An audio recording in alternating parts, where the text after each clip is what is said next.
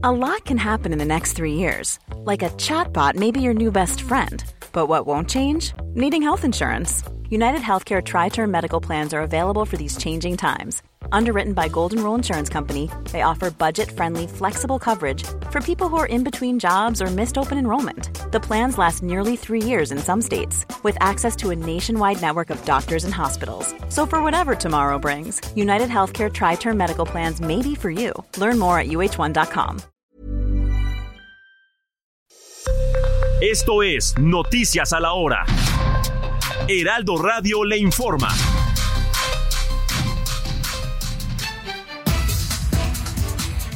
En este momento son las 10 de la mañana en punto. Hillary, huracán de categoría 1, ya se mueve en línea de costa en las inmediaciones del municipio de San Quintín en Baja California. Esto de acuerdo con información del Servicio Meteorológico Nacional. ¿Y sabían ustedes que comprar animales exóticos en los tianguis trae a México graves problemas? Bueno, pues ya está lista nuestro corresponsal en Jalisco, Adriana Luna, con este detalle. ¿Cómo estás, mi querida Adri? Platícanos.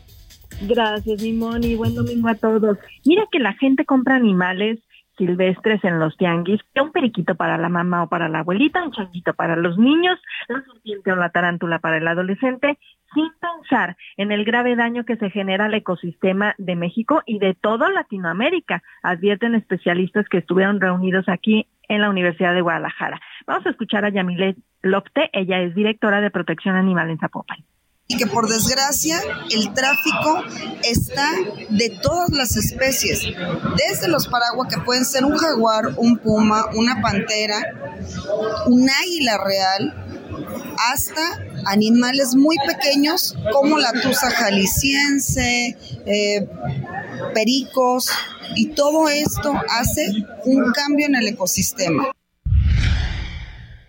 La venta de estas especies silvestres está alimentando el mercado negro que generan, Moni, los criminales. Qué delicado, mi querida Adri Luna.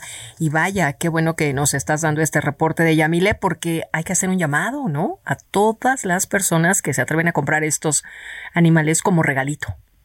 Sí, porque luego después se dan cuenta del problema y lo que hacen es tirarlo, por ejemplo, en el bosque de la primavera o en la barranca, y al final de cuentas tenemos cocodrilos, por ejemplo, andando en la vía pública. Así es. Entonces es un problema tras otro. Claro que sí. Muchísimas gracias, Adri Luna. Abrazo hasta Jalisco.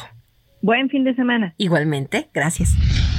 Este sábado un grupo de personas armadas interceptó una camioneta que transportaba cortadores de limones y le prendieron fuego en el municipio de Apatzingán, en Michoacán.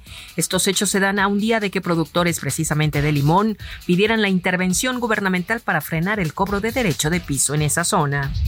En el orbe este domingo los guatemaltecos acuden a las urnas para votar en la segunda vuelta de las elecciones presidenciales que muchos esperan revierte el retroceso democrático bajo las últimas administraciones. Mientras tanto en Ecuador el presidente Guillermo Lazo inauguró hoy la jornada electoral en ese país latinoamericano en el marco de un estricto control de seguridad formado por 53 mil efectivos de la policía y cerca de 43 mil miembros de las Fuerzas Armadas.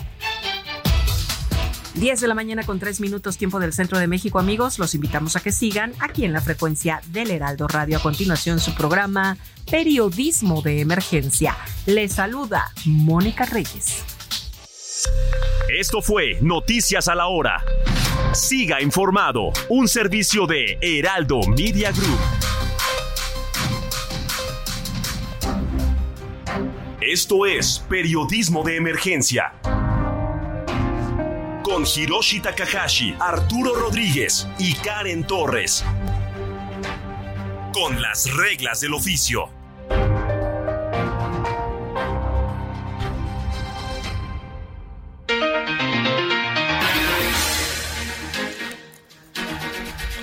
Muy buenos días, sean bienvenidos y bienvenidas a Periodismo de Emergencia en este domingo 20 de agosto del 2023. Son las 10 de la mañana con 4 minutos tiempo del centro de México. Estamos transmitiendo en vivo desde las instalaciones de El Heraldo Media Group en la capital del país. Y como todos los fines de semana, tengo el honor, el gusto de saludar a Karen Torres, quien va llegando prácticamente de Guadalajara. Karen, buenos días. De Guadalajara, muy buenos días, Giro, muy buenos días a nuestra audiencia que nos hace el favor de acompañarnos como cada fin de semana. Arturo Rodríguez, tengo el gusto de saludarte hasta el norte del país. Arturo, buenos días. Muy buenos días, Karen. Muy buenos días, Hirochi. Qué gusto una vez más coincidir en este espacio. Coincidimos en el espacio y las noticias que de pronto están dominando la, la discusión pues tienen que ver con política, la reunión del frente opositor ayer en Monterrey y también el mal clima en todo el país. El mal clima, muchos movimientos y es que no es para menos porque serán más de 20 mil cargos de elección popular que se estarán eh, destacando para la próxima ruta 2024 y yo me contenta comentar rápidamente porque inició ayer el curso de capacitación entre el INE y 50 más 1, que precisamente va a capacitar a todas las participantes candidatas mujeres sobre sus derechos político-electorales. 50 más 1, hablas mucho de 50 más 1, Karen. Cuéntanos, ¿qué es eso de 50 más 1?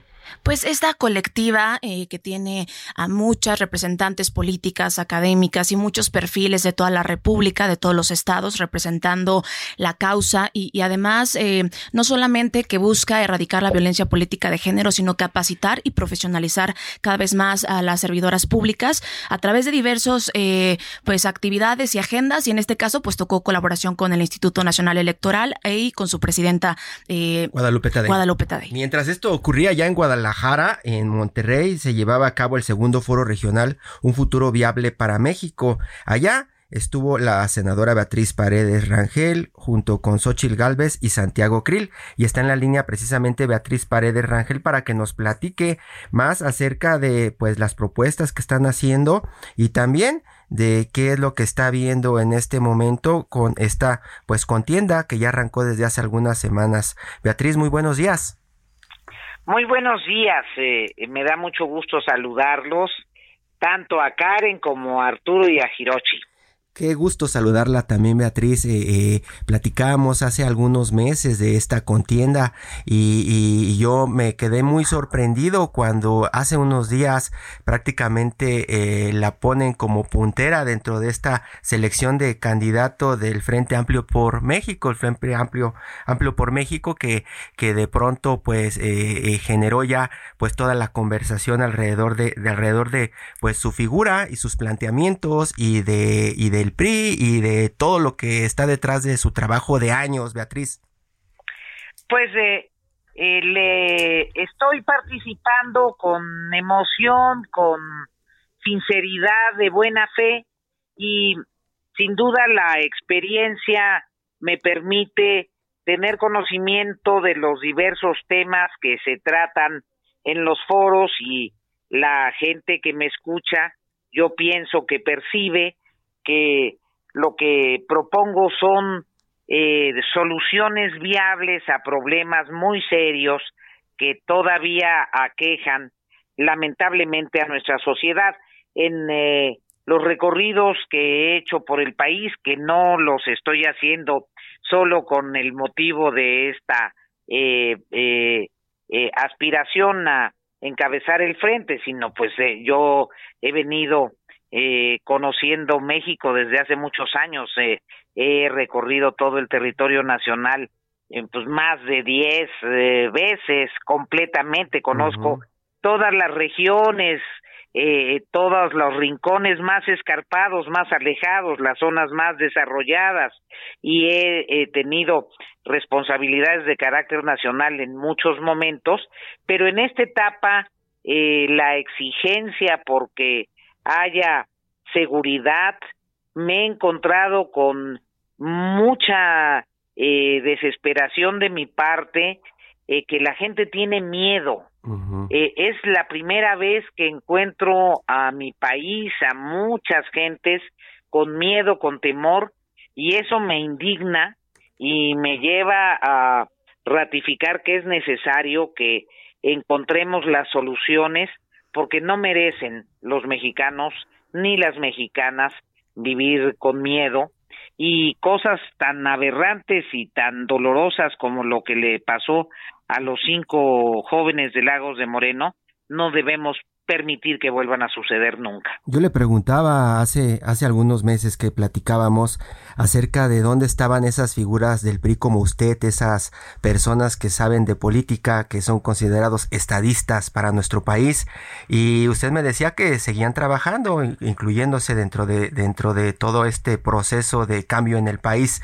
Y yo le pregunto, eh, Beatriz, eh, eh, esas figuras de las que hablamos en algún momento, ¿ya están con usted en este momento trabajando durante esta pues pre-campaña, campaña o como podamos llamarla? Sí, con eso de que la legislación electoral eh, eh, nos tiene muy muy restringidos, sí, hasta en el el nombre que, que se le puede decir a las cosas. Estamos eh, sumando, pero no solo a la gente del PRI. Eh, mi, mi vocación es de sumar, sumar y sumar.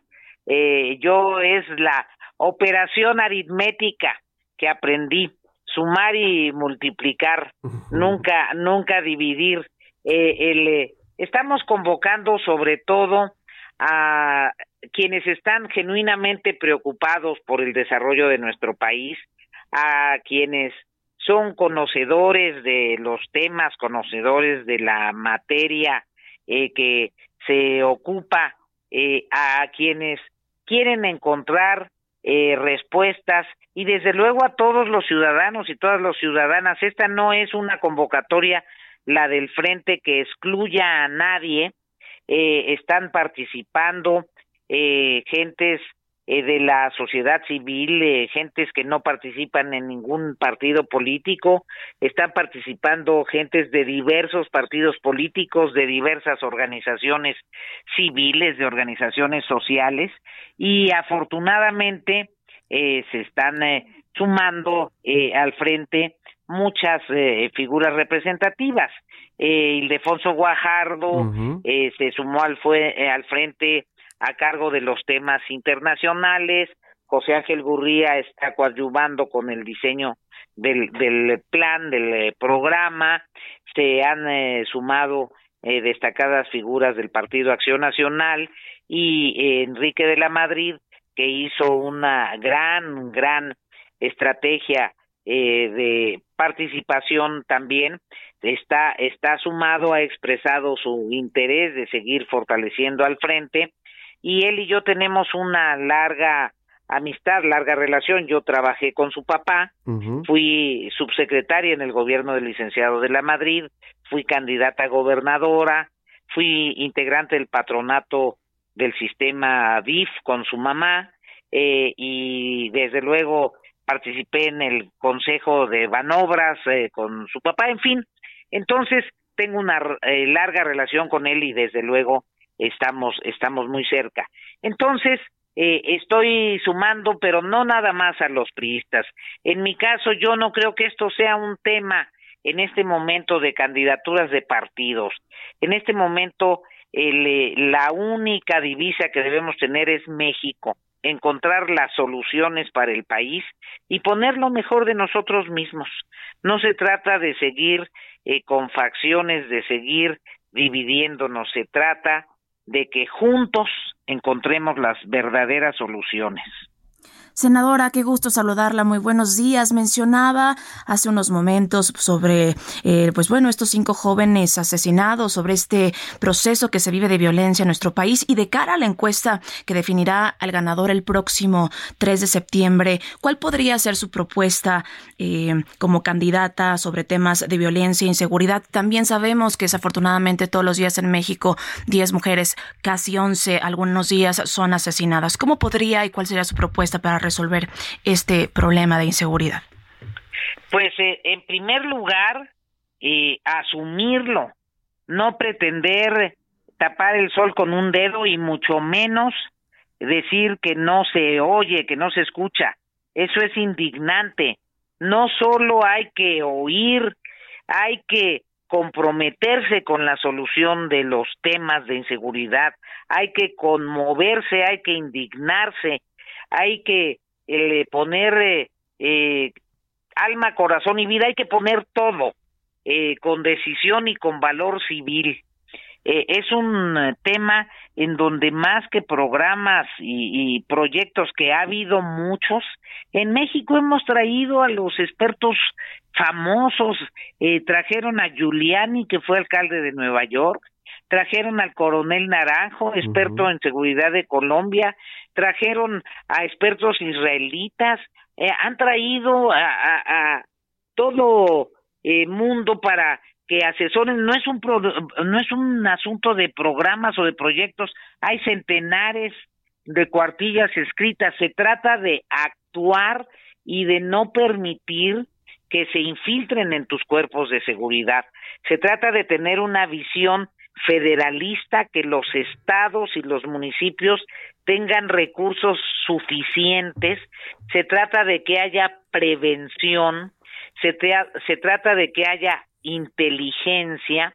Hay regiones del país en donde han podido ir resolviendo el tema y minimizando la violencia, como en el caso de Yucatán, como el caso de Coahuila.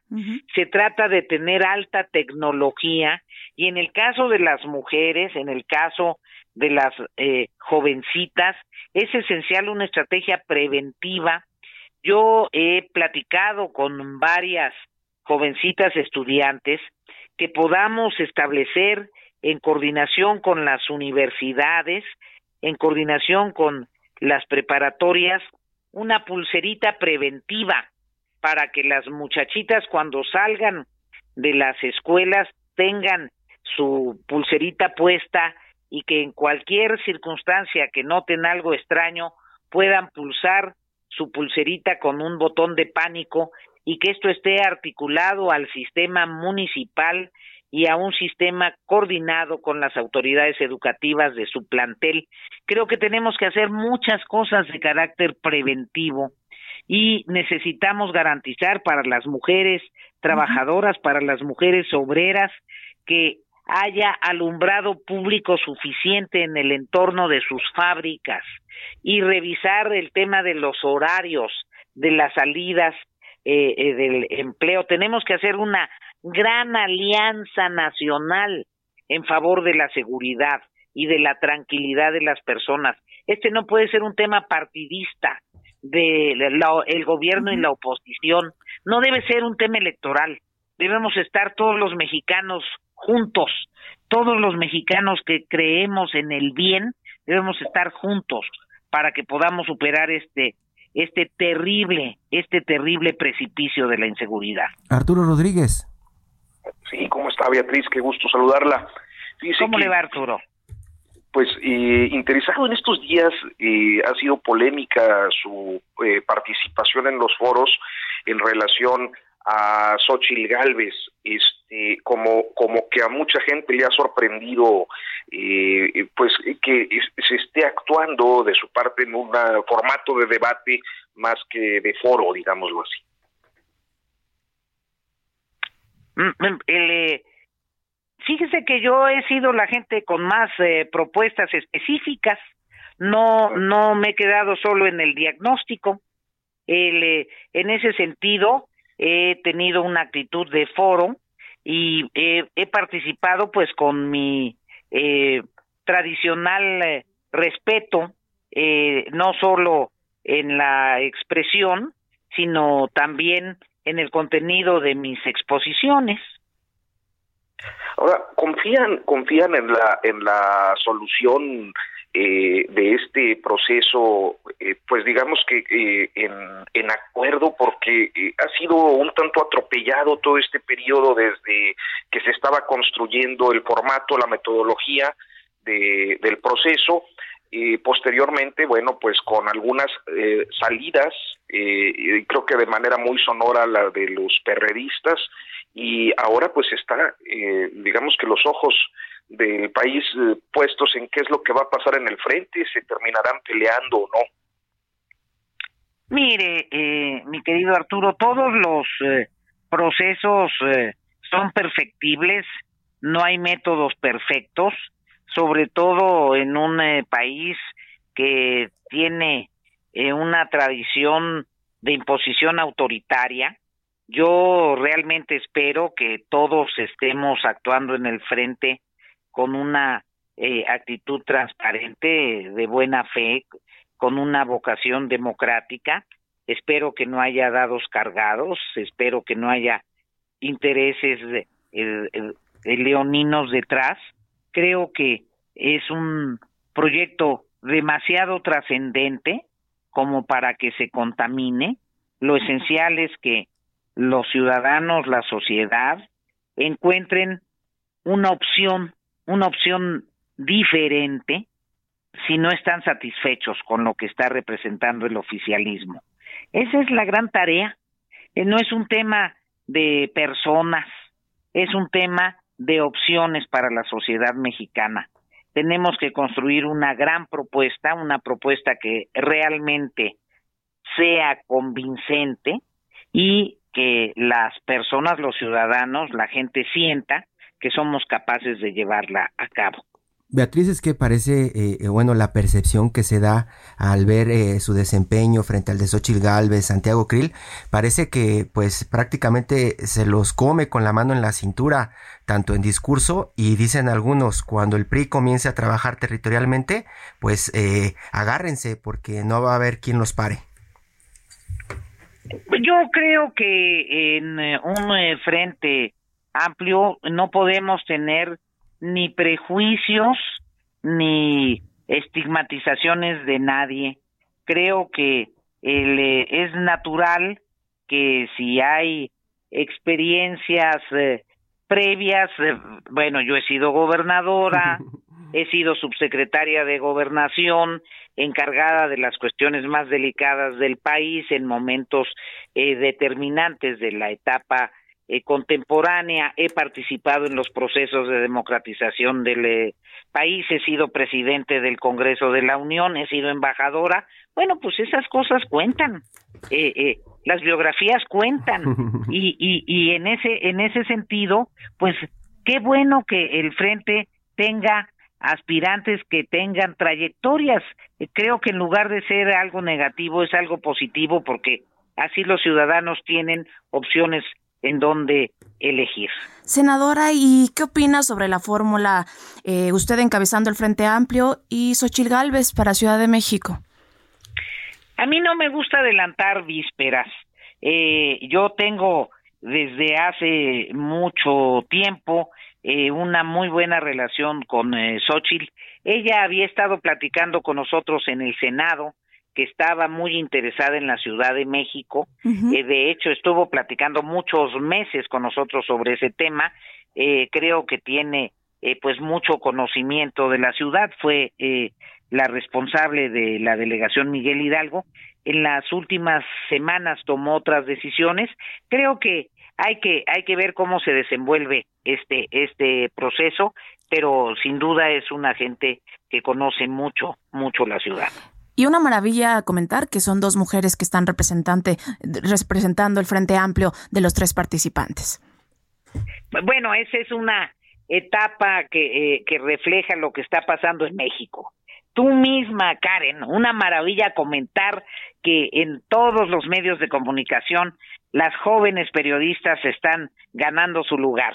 Yo te felicito y felicito a las a las mujeres que nos están escuchando, a las jóvenes estudiantes que se abren paso en las universidades.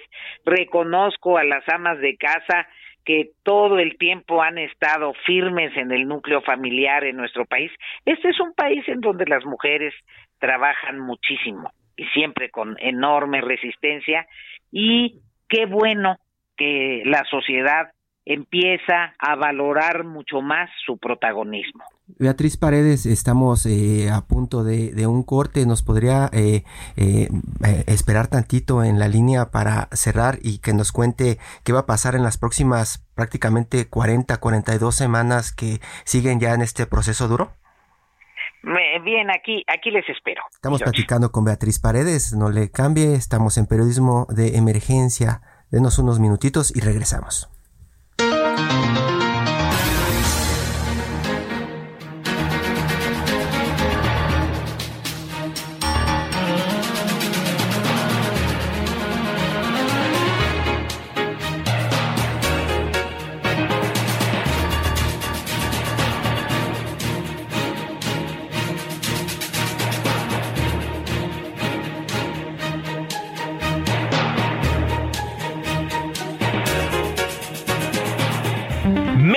informado con Karen Torres. México es uno de los 19 países responsables del 75% de las emisiones de gases de efecto invernadero en el mundo.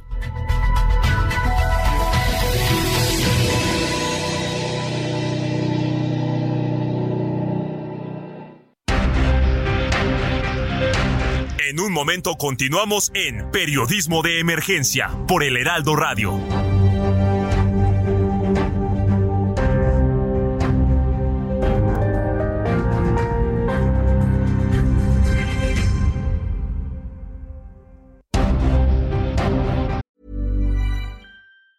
Hey, it's Ryan Reynolds, and I'm here with Keith, co star of my upcoming film, If, only in theaters, May 17th. Do you want to tell people the big news? All right, I'll do it. Sign up now and you'll get unlimited for $15 a month in six months of Paramount Plus Essential Plan on us. Mintmobile.com slash switch. Upfront payment of $45 equivalent to $15 per month. Unlimited over 40 gigabytes per month. Face lower speeds. Videos at 480p. Active Mint customers by 531.24 get six months of Paramount Plus Essential Plan. Auto renews after six months. Offer ends May 31st, 2024. Separate Paramount Plus registration required. Terms and conditions apply if rated PG.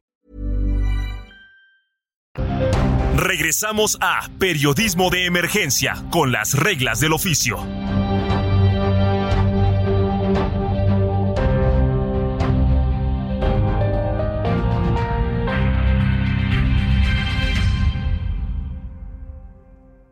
¿Tienes miedo de que tu hijo se convierta en un adulto insatisfecho? Este 14 de octubre en el Master Bebemundo vamos a darte las herramientas para que tu hijo se convierta en líder de su propia vida. Master Bebemundo 2023. Niños felices, adultos líderes. En Papalote Museo del Niño. Boletos a la venta en masterbebemundo.com. Se tenía que decir en Periodismo de Emergencia.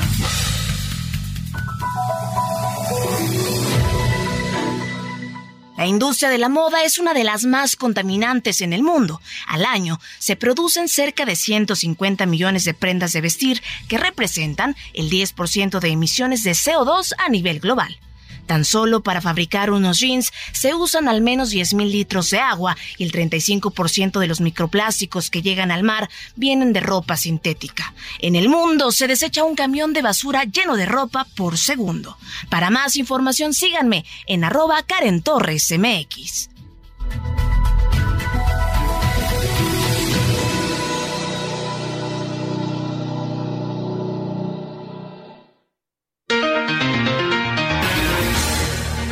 Diez de la mañana con 32 minutos, tiempo del centro de México. Estamos platicando con la senadora Beatriz Paredes Rangel, quien ayer en Monterrey prometió que nunca dará un golpe bajo ni ofenderá a Xochil Gálvez ni a Santiago Krill. Senadora, eso con eh, pues parte del equipo de la oposición, pero durante estas 40, 42 semanas que durará la contienda, ¿qué va a decirle a, a, a los del partido en el poder, Beatriz? Yo no creo que la política sea un torneo de lucha libre de rudos. eh, eh, no es eh, eh, lo que pienso de la política ni ahora ni nunca. Creo que eso es lo que ha llevado a que las personas piensen que la política es una actividad deleznable, desprestigiada y a que los jóvenes no se quieran acercar a la política. Yo pienso que la política es una actividad de causas y de causas nobles en donde uno debe luchar porque la gente viva mejor, porque el medio ambiente se restaure, se proteja, porque tu país se desarrolle. Creo que es legítimo tener diferencias de enfoque sobre cómo quieres desarrollar al país, eh, tener visiones distintas de cómo hacer políticas públicas, pero no eh, denostar, eh, no ofender. Nunca lo he pensado. Eh, entonces, simplemente reiteré públicamente lo que son mis convicciones eh, de vida y a veces con estas convicciones me ha ido bien y a veces con estas convicciones me ha ido mal pero bueno, soy un agente de principios y prefiero seguir así. No creo que el poder eh, valga tanto como para que tú eh, modifiques tu esencia. Arturo. Pues bueno, ya eh, se encaminan a la, a la recta final. ¿Y qué, qué vamos a esperar en los próximos foros, Beatriz? Pues están eh, temarios muy interesantes. Eh, el eh, foro eh, de León, Guanajuato, va a seguir insistiendo sobre el tema de políticas sociales ya más específicas, salud, educación, otros programas sociales. El tema de educación es un tema crucial en todo momento, pero ahora en el país está muy álgido por esta absurda propuesta de un nuevo libro de texto que no fue consensado con la mayoría eh, del país, que no se recogió el sentir el pulso de eh, los representantes de los padres de familia. Eh, la niñez es lo más delicado que tiene cualquier sociedad y nos costó mucho trabajo en el país establecer la institución de los libros de texto como para que con tanta ligereza y un poco en lo oscurito eh, eh, redactaran estos nuevos libros de texto que no que no se corresponden a los principios pedagógicos elementales en materias tan esenciales como las matemáticas. Entonces seguramente va a ser un foro muy muy interesante. Después habrá otro foro que analizará algunas cuestiones de política exterior y las perspectivas del TEMEC y del traslado de empresas de Asia hacia América del Norte y sus consecuencias positivas. Eh, este será en, Jalisco y posteriormente habrá un, un foro en, en Mérida, Yucatán, vinculado con la participación de, de la mujer y, y las expectativas de su integración plena al desarrollo y la no discriminación. Eh, y posteriormente, el día 3 eh, de septiembre, habrá una votación de todos aquellos que se han registrado en el padrón eh, que está integrando el frente. El día de hoy, precisamente el día 20, se cierra la composición del, del padrón.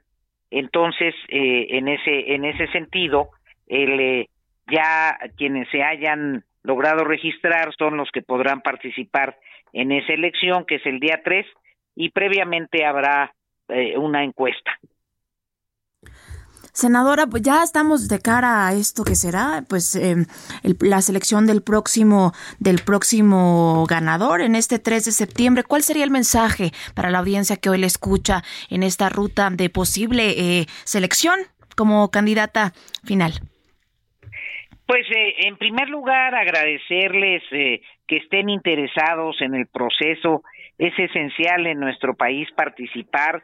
Esta es una etapa previa lo verdaderamente importante es que se decidan a participar en el proceso electoral de 2024, el que ustedes analicen a quiénes serán los candidatos de las fuerzas políticas, que conozcan las biografías, que conozcan las propuestas.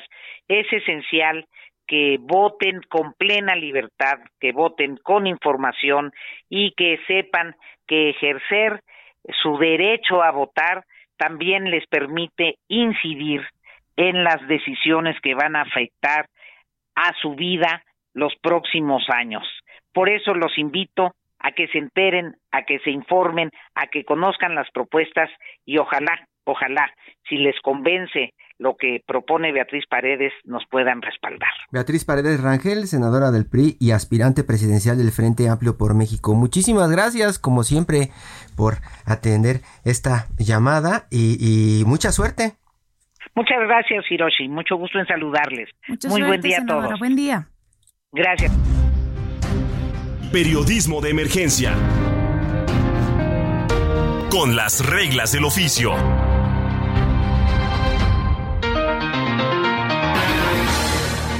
Y hablando de elecciones, hoy más de 13 millones de ecuatorianos están convocados a las urnas para votar en unas elecciones generales que se celebran en medio de una escalada de violencia atribuida al crimen organizado y que tuvo uno de sus episodios más recientes y trágicos en el asesinato del candidato presidencial Fernando Villavicencio. Israel López, editor de Orbe, la sección de internacionales de El Heraldo de México. Buenos días, Isra. Platícanos cómo, cómo nos llega la información desde allá, desde, desde Ecuador, alrededor de este proceso que pues eh, prácticamente fue confuso en la elección del sustituto, de la sustituta, y de pronto pues ya llega el día en medio de chalecos antibalas y mucha seguridad, Isra. Hola, ¿qué tal? Buenos días, buenos días Hiroshi, buenos días a todos ahí en la mesa.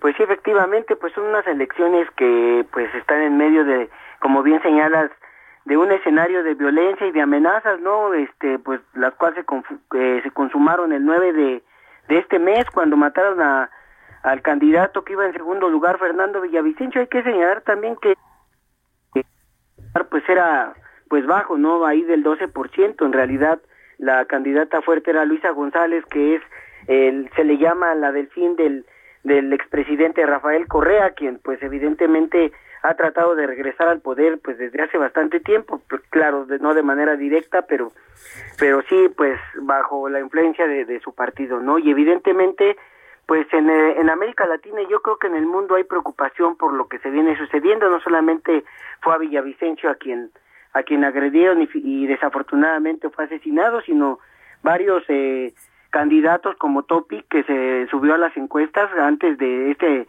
magnicidio no había sido pues considerado y después se volvió uno de los más importantes sobre todo porque él promete eh, enfrentar a la delincuencia de manera frontal y eso es creo que lo que les está urgiendo ahorita en Guatemala, en, perdón, en, en, Ecuador, ¿no? Un país que, pues si hablamos hace una década, estaba tranquilo, era prácticamente eh, casi escaso hablar de violencia, por supuesto que sí la había, pero no como la que hay ahora, en donde el narcotráfico parece que lleva pues las riendas ahí, ¿no? Y se casó por ahí de pronto eh, la declaración de Villavicencio eh, en algún momento con, con la relación con los cárteles mexicanos y la política mexicana, ¿no, Israel?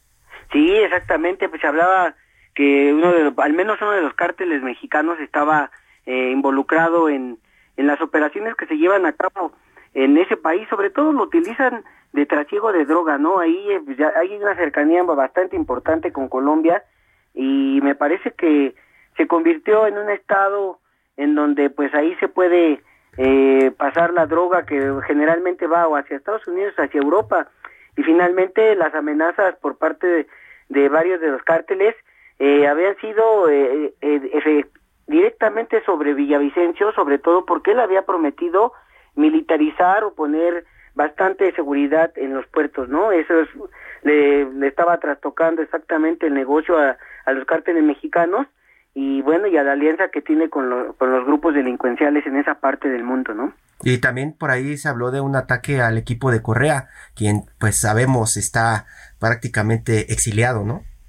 Sí, el, el partido de Correa y demás están trabajando desde fuera, ¿no? En realidad Luisa González es la que ellos eh, colocaron y la verdad es que si gana también hay que marcarlo, sería la primera vez que una mujer en Ecuador eh, se convierte en, presidenta, pero las encuestas le daban, hasta antes te digo, del, del, de los ataques le daban un 50% de posibilidades de, de poder este, ganar la, esta, esta elección. Eh, también hay que señalar que esta elección puede ir a una segunda vuelta, ¿no? Y evidentemente el correísmo, como se le llama, que además también hay que puntualizar, el correísmo y Villavicencio no coincidían, no eran prácticamente rivales. Villavicencio había denunciado algunas tramas de corrupción por parte del correísmo y evidentemente nunca habían sido eh, pues amigos o, o, cercanos y al contrario no eran enemigos inclusive el que releve a Villavicencio eh, también era parte de unas investigaciones porque Villavicencio había Cristian Zurita ambos habían investigado porque los dos trabajaron en periódicos, ¿no? Eran eh, pues periodistas en su momento también estuvieron trabajando en la prensa y denunciaron algunas eh, causas de corrupción, como te señalo, Hiroshi. Sí, y, vamos precisamente con Jacqueline Cujilema, periodista de Ecuador, quien está allá en, eh, en Santo Domingo de los Achilas, una ciudad de la costa y sierra, pues reportando, reportando lo que está sucediendo. Estás en una casilla, Jacqueline, ¿cierto?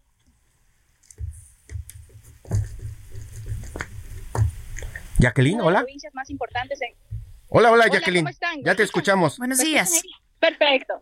¿Cómo están? Muy buenos días. Eh, precisamente me encuentro desde Santo Domingo de los Áchilas, una de las provincias más importantes en temas de comercio y sobre todo porque une costa y sierra y sobre todo es el núcleo de estas provincias conflictivas que han registrado altos índices de inseguridad en los últimos días y sobre todo pues acá que ha conmocionado también noticias lamentables de temas de inseguridad, del asesinato del candidato presidencial Fernando Villavicencio. Y precisamente me encuentro desde un recinto electoral y ahora eh, eh, justamente quiero conozcamos un poco ¿Cuál es la petición de la ciudadanía para estas autoridades que van a empezar a, prácticamente en año y medio a hacer un tema récord de, de, frenar, ¿no? Sobre todo el tema de inseguridad. Aquí me encuentro, por favor, ¿me ayudas con tu nombre? William Andrade. William, cuéntanos cuál es lo principal que tiene que enfocarse las autoridades hasta el 2025. Ya, muy buenos días, muchas gracias por el espacio. Eh, a mi punto de vista, eh, uno de los temas más importantes sería recuperar la inversión pública. Hablamos de eh, educación, programas educacionales para los jóvenes y iría de la mano el tema del empleo. En ese caso, como le digo, la educación para los jóvenes, tener los programas nos ayudaría a que ellos estén enfocados en, ayudar a la ciudadanía y no se desvíen hacia otras eh, hacia otros grupos que, que hacen mal a, la ciudadanía. Y como le digo, de parte de la, eh, la inversión pública, recuperaríamos lo que es el empleo para la gente que estamos buscando y salimos a, las calles a buscarnos el, el trabajo, ya sea de, de cualquier forma. Eh, nos ayudaría bastante en ese tema de educación y seguridad, inversión, inversión pública. Perfecto. Mira, te contamos que desde las 7 de la mañana está abierto aquí este recinto electoral y se tiene previsto que esta jornada electoral se desarrolle hasta las 5 de la tarde y pues a las 7 de la noche hora Ecuador se tendrán los primeros resultados, sobre todo quienes están encabezando estas elecciones presidenciales y en caso de haber una segunda vuelta. Y bueno, pues, también para comentarte algo, me encuentro con Máximo Paul, eh, él es encargado también del Consejo Nacional Electoral de la Mesa de Atención Preferente y vamos a conocer si en este punto se ha registrado alguna novedad desde la mañana. Hola, muy buenos días, eh, Jacqueline, gracias por la invitación, gracias por la entrevista. Saludos allá a nuestra gente bonita, quiero mucho a México, me encanta México. Algún día quisiera visitar por allá. Bueno, este, con referente a la mesa de atención preferente, nosotros hemos iniciado el proceso desde las 7 de la mañana de las cuales pues se inició con, con, la sirena en aviso de los inicios de los comicios de este 2023 en, en, cuestiones presidenciales y de la consulta popular. Al momento no presentamos ningún tipo de anomalía porque la gente muy gustosa y nosotros habilitados, capacitados para atender con, con esa mente positiva a, nuestra gente inclusiva también. Eh, que necesiten de nuestra ayuda, por ejemplo, personas que, que carezcan de, de movilidad de física, de tengan discapacidad visual, eh, auditiva, mujeres embarazadas y personas de la tercera edad, con mucho gusto se les ha atendido y obviamente pues eh, hasta el momento no hemos tenido ningún tipo de anomalía. Gracias a las Fuerzas Armadas hemos también cumplido con, con nuestro, con nuestra meta que hoy es de asistir a esta gente de, de, de sistema vulnerable que existe en el país. Perfecto, así como les comentamos, mira, eh, el desarrollo de las actividades en este recinto electoral se ha desarrollado con normalidad. El tema de seguridad en todo el país desde el día jueves ya se ha intensificado, sobre todo en la, capital, en, los exteriores del Consejo Nacional Electoral, donde todo se ha desarrollado hasta el momento aquí, en una de las provincias también que han registrado más altos índices de inseguridad, pues las cosas hasta el momento van bien. Hay concurrencia ya desde mañana, pues estaba un poco las personas a partir del mediodía ya empiezan a llegar y sobre todo teniendo en cuenta que a las 5 de, la, tarde ya se cierra prácticamente a nivel nacional. Jacqueline, es más de 13 millones de, ecuatorianos están obligados a ir a las urnas este domingo para elegir el reemplazo del presidente saliente Guillermo Lazo, pero también sabemos que algunos jóvenes eh, de forma voluntaria pueden tener acceso a decidir ir a votar. ¿Qué nos cuentas al respecto? Y también, ¿cuál es el porcentaje de votos que se necesita en esta primera vuelta? Bueno, como, como te comentaba, aquí en Ecuador de los 18 a 65 años el voto es obligatorio, pero eh, para los jóvenes de 16 a 18 vendría a ser una especie opcional. Pero aquí en este recinto electoral, y bueno, luego nos trasladaremos hasta otro punto de aquí de la ciudad, se ha registrado la presencia masiva de jóvenes hay muchos jóvenes que han acudido acá a, sufragar. Y bueno, respecto al, porcentaje, tiene que superar los el 35% para no haber una segunda vuelta. En caso de que no se registre esta cifra y, el candidato segundo, pues también vayan a la par, eh, contaremos con una segunda vuelta electoral que está prevista para octubre de este año y pues en septiembre iniciaría nuevamente una campaña breve electoral para eh, definir quién eh, será el nuevo presidente de este 2023. El reto en año y medio muchas cosas, sobre todo el tema de la seguridad, hasta el 2025, mayo del 2025. También recordemos que acá en Ecuador también se están eligiendo 137 asambleístas que van a también a, a, la mano acompañar como parte del legislativo al nuevo presidente de la República del Ecuador. Jacqueline Cujilema, periodista de Ecuador desde Santo Domingo de los Achilas. Muchísimas gracias. Estaremos pendientes de tus reportes por el Heraldo Media Group y también imaginamos Israel López, editor de Orbe, la sección internacionales del Heraldo de México. Tendremos alguna entrega especial mañana en el impreso, tanto de Ecuador como de Guatemala, ¿cierto? Gracias. Así es, así es. Muchas gracias. Trabajando sobre esto. Muy buenos días. Muy buenos días a los dos. Muy buenos días. Buenos días. Radiolaria, las canciones que han hecho historia con Luis Carrillo.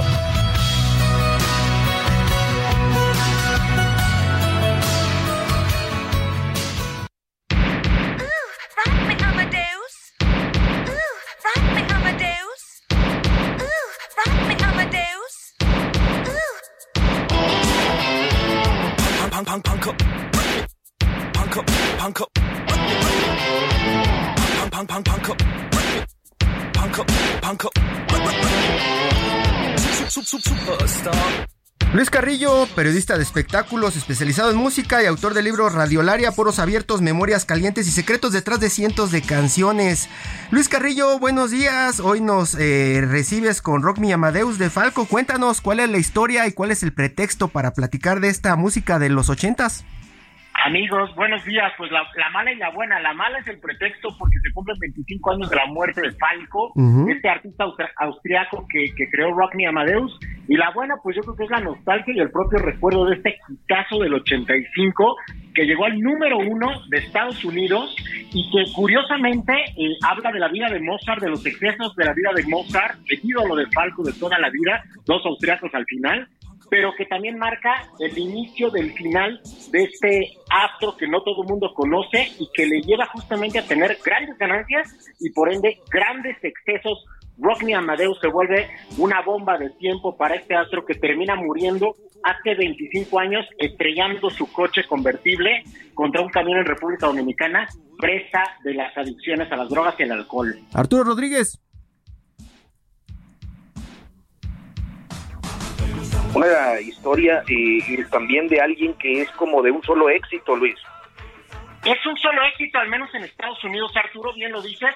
No en Europa, sí tuvo algunos éxitos en esa parte de Europa, en Alemania, en Inglaterra, Der Commissar, Ginny, Viena Calling, ganó unos otros éxitos, pero sí, del lado, de este lado del Atlántico, sí es un One Hit Wonder definitivamente, pero muy importante en la historia de los autores austriacos que lograron irrumpir en Estados Unidos número uno. ¿Y tú tienes alguna explicación por qué algunas bandas eh, europeas de extrema derecha cobraban tanto esta canción?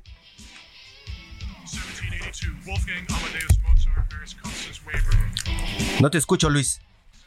Discúlpame, te, dejé de escuchar. ah, te, preguntaba, ¿tú tienes alguna explicación por qué algunas bandas de extrema derecha europeas cobraban tanto esta canción de Rock Me Amadeus?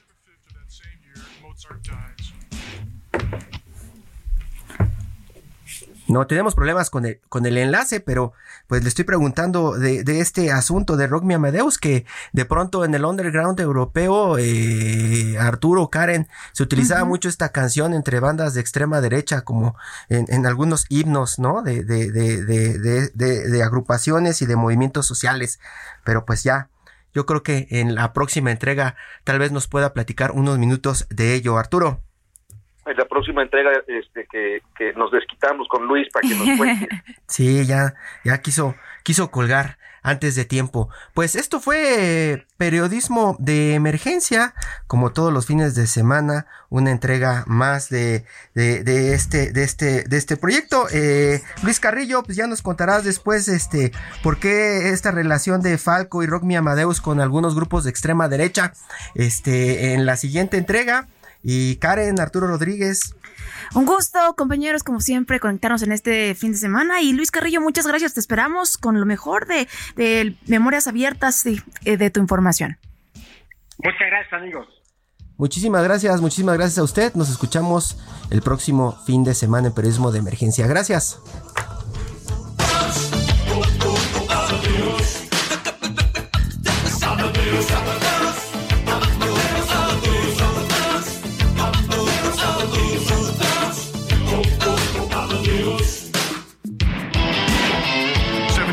1756, Salzburg, January 27, Wolfgang Amadeus is born. 1761, at the age of five, Amadeus begins composing. 1773, he writes his first piano concerto.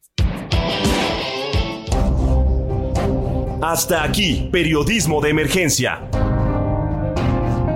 Con Hiroshi Takahashi, Arturo Rodríguez y Karen Torres. Con las reglas del oficio.